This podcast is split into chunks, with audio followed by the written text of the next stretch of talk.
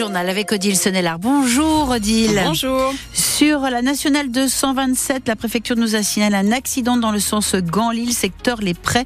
Deux véhicules euh, sur la voie de gauche ont remisé. Puis sur l'autoroute A22 dans le sens France-Belgique, un convoi de tracteurs secteur Tourcoing, ce qui explique le ralentissement.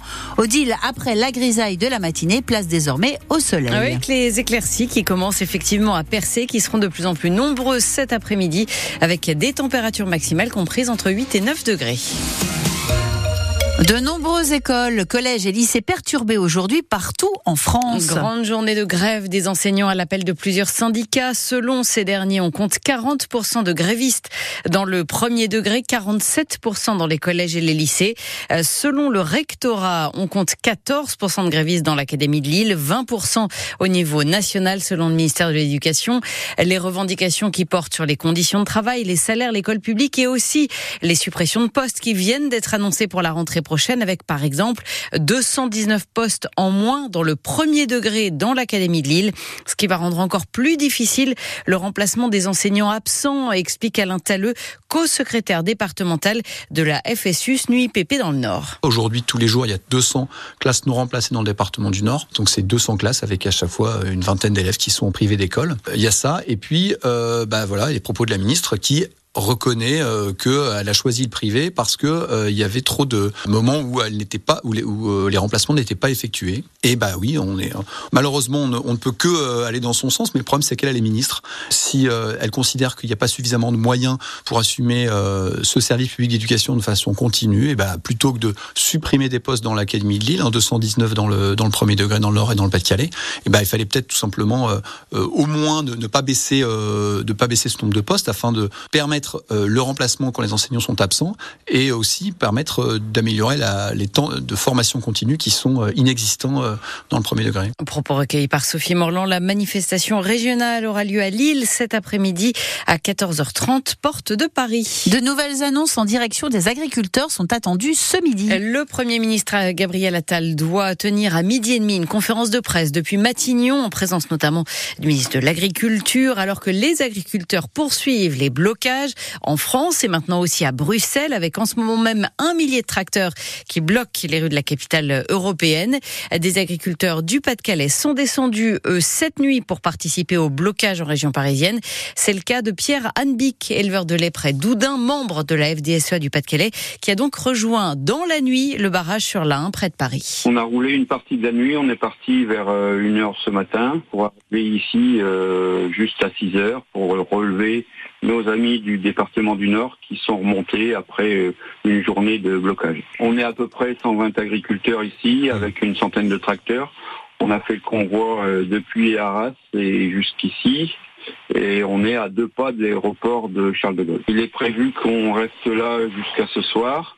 Normalement, nous devrions avoir des annonces euh, peut-être dans le courant du midi pour savoir si on a on a quelques avancées par rapport à l'ensemble des demandes que l'on a faites qui sont remontées au niveau des différents ministères et de l'État notamment. La mobilisation euh, qui se poursuit, je vous le disais, donc euh, dans notre région également avec euh, des blocages qui pourraient avoir lieu en direction de la Belgique aujourd'hui. Mobilisation aussi toujours à Bruxelles où se tient aujourd'hui un sommet consacré à l'Ukraine. Et eh bien justement, un accord des 27 vient d'être trouvé sur une aide de 50 milliards d'euros en direction de l'Ukraine. On en sait plus sur l'offre de reprise de Valdune, le dernier fabricant français de roues et d'essieux pour train. Le ministère de l'économie confirme ce matin que le groupe français Europlasma a déposé, une offre de reprise pour les deux sites de Valdune, celui de Lefrancouc à côté de Dunkerque et celui de Tris-Saint-Léger à côté de Valenciennes. L'offre permettrait de conserver 175 salariés sur un peu plus de 300 aujourd'hui. Une offre que va désormais examiner le tribunal de commerce de Lille qui se prononcera le 20 mars. La sécurité routière elle dévoilé les chiffres de 2023. 3170 personnes ont perdu la vie sur les routes l'an dernier, soit une baisse de 3% 7% par rapport à 2022. En revanche, le nombre de tués par trottinette, 42, a augmenté de 7%. Et la saison cycliste débute en ce moment. Avec notamment l'étoile de Bessèges, la course à étape de 5 jours qui se déroule dans le Gard. Elle devait commencer hier, mais l'étape a été annulée à cause de la mobilisation des agriculteurs dans le secteur. Elle va donc commencer aujourd'hui avec notamment l'équipe nordiste Cofidis et dans ses rangs un revenant, Alexis Goujard, le coureur normand qui a rejoint la formation nordiste cet hiver après une saison chez les amateurs contraint et forcé. Retour sur son parcours avec Stéphane Barbero. C'est un mort de faim en ce début de saison, Alexis Goujard. J'ai hâte, j'ai vraiment beaucoup d'envie. Il y a l'envie d'oublier la mésaventure BNB Hotel, l'équipe bretonne qui a disparu fin 2022 faute de sponsors. Depuis, Alexis Goujard a brillé dans le monde amateur et un homme a gardé pendant tout ce temps un œil sur lui, c'est Cédric Vasseur, le manager de Cofidis. J'ai vu un Alexis écraser le monde amateur l'année dernière. C'est presque un néo-pro mais avec l'expérience d'un coureur de 10 ans chez les pros donc euh, c'est du bénéfice. L'intéressé ne cache pas que 2023 n'a pas toujours été facile. Il y a eu des moments de doute, après il y a eu aussi des moments où je voulais pas lâcher non plus. Heureusement que j'étais bien entouré, mon entourage y croyait parfois plus que moi. Et le cycliste a dû s'habituer à la sobriété. Deux cuissards donnés par son club pour la saison, c'est normal en amateur. Alors, il avait sollicité un ami du peloton professionnel. Et il a fallu que je demande deux trois vêtements pour le, froid et tout ça, quand même à Tony Galopin, qui c'est un copain et qui habite pas trop loin de la maison, parce que j'avais plus grand chose. Faut emmener son vélo à chaque course, c'est complètement différent chez les professionnels où le vélo il est tout le temps dans le camion. C'est un confort de vie euh, complètement différent. Il a fallu se réadapter, mais on s'y est fait et ça l'a fait. L'homme n'est pas du genre à se plaindre, surtout que les bonnes nouvelles s'enchaînent en ce moment. Je viens d'être papa le 27 décembre, c'est euh, magique. 2024 hein. commence pas trop mal.